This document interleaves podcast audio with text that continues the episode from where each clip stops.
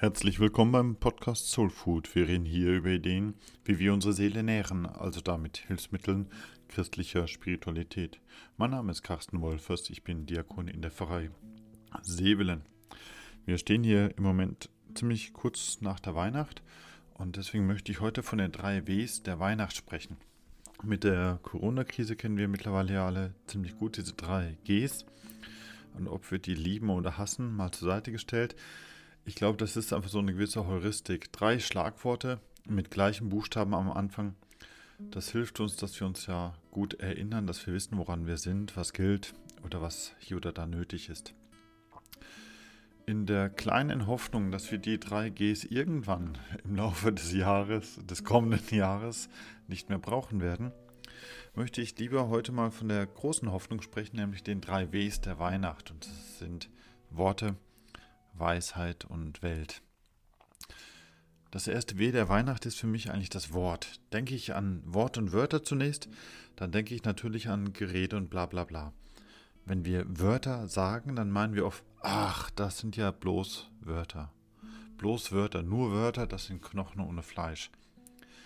Schnell ziehe ich dann den Vergleich zu Handlungen, zu echten Taten, zu sichtbaren Ergebnissen.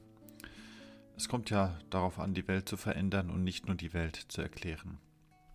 Allerdings, eigentlich ist das gegenüber den Wörtern ja nicht ganz fair.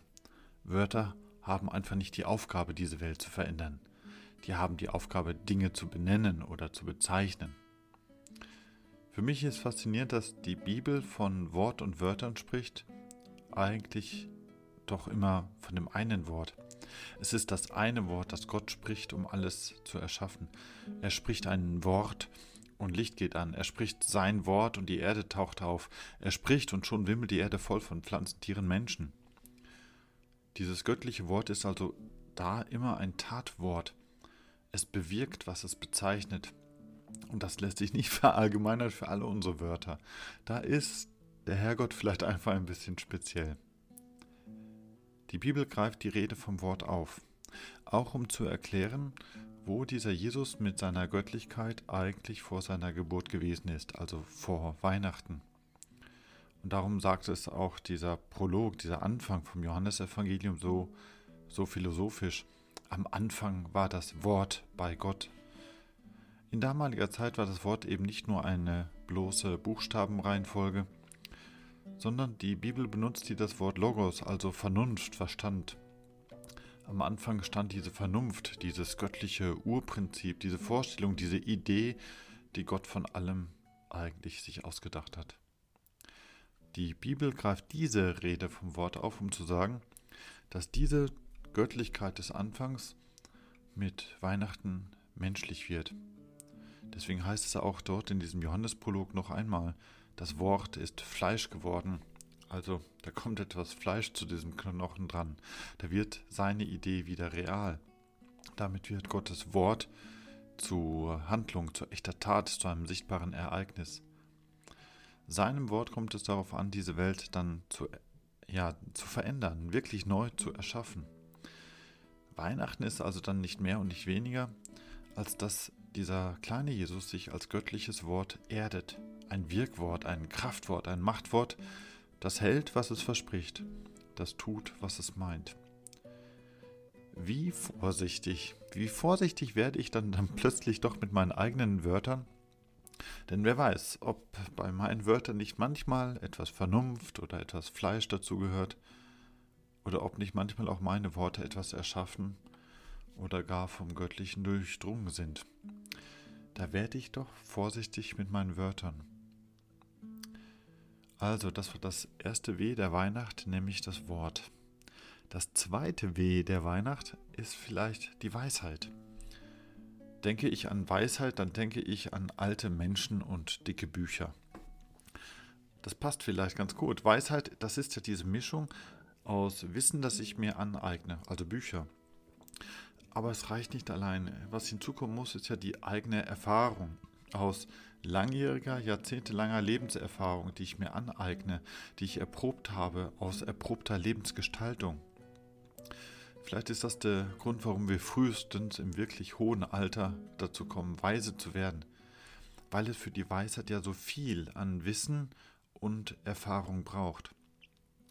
Und vermutlich reichen die beiden immer noch nicht. Es muss vielleicht etwas Drittes hinzukommen, nämlich dass ich irgendwann begonnen habe, mein Wissen und meine Erfahrungen zu reflektieren. Dass ich darüber nachdenke, dass ich mein Denken auch überprüfe, dass ich schaue, was macht das mit mir und was bedeutet es denn überhaupt im Großen und Ganzen. Vielleicht ist das gerade der Grund, warum wir trotz unserem Alter auch nur so selten dazu kommen, wirklich weise zu werden. Die Bibel greift die Vorstellung von Weisheit auf, um zu sagen, dass Gott Weisheit ist. Die Weisheit hat Gott schon beraten, wie er die Welt erschuf. Sie gibt Orientierung für jene auf Erden, die hier auf Gott ihre große Hoffnung setzen. Die Bibel prägt also diese Vorstellung, dass Weisheit letztlich göttlich ist. Also wo immer Weisheit, echte Weisheit auftaucht, taucht unter uns immer etwas Göttliches auf Erden auf. Weihnachten ist also nicht mehr und nicht weniger, als dass dieser kleine Jesus sich als göttliche Weisheit erdet. Ja, wie vorsichtig werde ich dann plötzlich mit meinem Wissen und meiner Erfahrung und mit meinem Nachdenken, meiner Reflexion. Denn wer weiß, vielleicht versteckt sich darin ja doch nochmal etwas Göttliches. Also das zweite W der Weihnacht wäre nach dem Wort die Weisheit. Ein drittes kommt hinzu, nämlich das dritte W der Weihnacht wäre die Welt. Denke ich an die Welt, dann schwanke ich momentan zwischen den Wörtern schön und schrecklich. Mach einmal folgendes Gedankenexperiment. Denke dir drei Wörter, die unsere heutige Welt beschreiben. Überleg ganz kurz und dann spontan, was sind die drei Wörter, die dir da spontan in den Sinn kommen? Ich mache dieses kleine Experiment schon seit geraumer Zeit immer wieder mal. Und egal, ich merke, es kommt eigentlich immer wieder das Wort verrückt dabei vor. Das taucht als Beschreibung der Welt immer wieder auf. Unsere Welt ist ein Stück weit verrückt geworden, sie ist aus den Fugen geraten. Natürlich, ich sehe auch so viel Schönes in dieser Welt, so viel Staunenswertes, so viel Wunderbares. Ich sehe so viel an Freudigem, so viel Positives. Es erfüllt mich doch, diese riesige Menge an pulsierendem Leben vor Augen zu haben, zu sehen, was da alles gedeiht, was sich entwickelt, was voranschreitet. Aber es gibt auch diese andere Sicht, diesen Blick auf das Schwierige, auf das Negative. Letztlich sagt selbst die Bibel es ja nicht anders. Da ist diese Welt von Gott erschaffen, alles zum Besten ausgerichtet, so schön, so wunderbar, so staunenswert. Und dennoch, es bleibt ja nicht nur dabei. Selbst da, wo Gott als Urheber des Lebens selbst diese Erde betritt, da erkennen wir ihn oft ja nicht. Es heißt da im Johannesevangelium, er kommt in sein Eigentum, in sein Werk also, und wir begreifen ihn nicht. Das Licht kommt, aber wir bleiben bei unserer Finsternis. Gott kommt aus Liebe und wir Menschen sind so verrückt und verschließen unser Herz. Weihnachten ist dann vielleicht nicht mehr und nicht weniger als die Ahnung, wie sehr Gott diese verrückte Welt trotzdem mit all ihren Menschen liebt, dass sein Licht in dieser verrückten Finsternis leuchtet, dass er diese Welt mit seinem Wort und seiner Weisheit hell und warm ausleuchtet. Also Weihnachten sagt uns, dass Gott weise in dieser Welt wirkt. Unterm Strich, wenn ich das versuche ein bisschen zusammenzufassen, sagen uns die drei Ws der Weihnacht nicht mehr und nicht weniger, was Gott ist. Nämlich er ist Wort, er ist Weisheit, er ist Welt. Und sie sagen uns auch, warum er kommt, nämlich weil er von Anfang an mit seiner Liebe darauf bedacht ist. Also achte in Zukunft auf deine vernünftigen Wörter, die du sprichst, wie deine Worte vielleicht doch etwas bewirken. Achte auf deine Weisheit, wie du deine Erfahrung und dein Wissen sammelst und reflektierst. Und auch achte auf deine Welt, auf deine Lebenswelt, auf deine Umgebung. Denn in all dem könnte vielleicht doch etwas an Weihnacht drinstecken. In all dem könnte dir durchaus Gott mit seiner Liebe entgegentreten. Soweit mal heute zu den drei Ws der Weihnacht. Danke für das Zuhören. Wer den Podcast nachlesen möchte, schreibe mir bitte einfach eine E-Mail an die Pfarrei Sevelen im Werdenberg.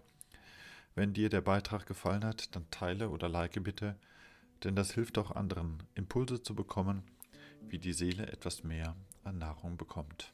Alles Gute.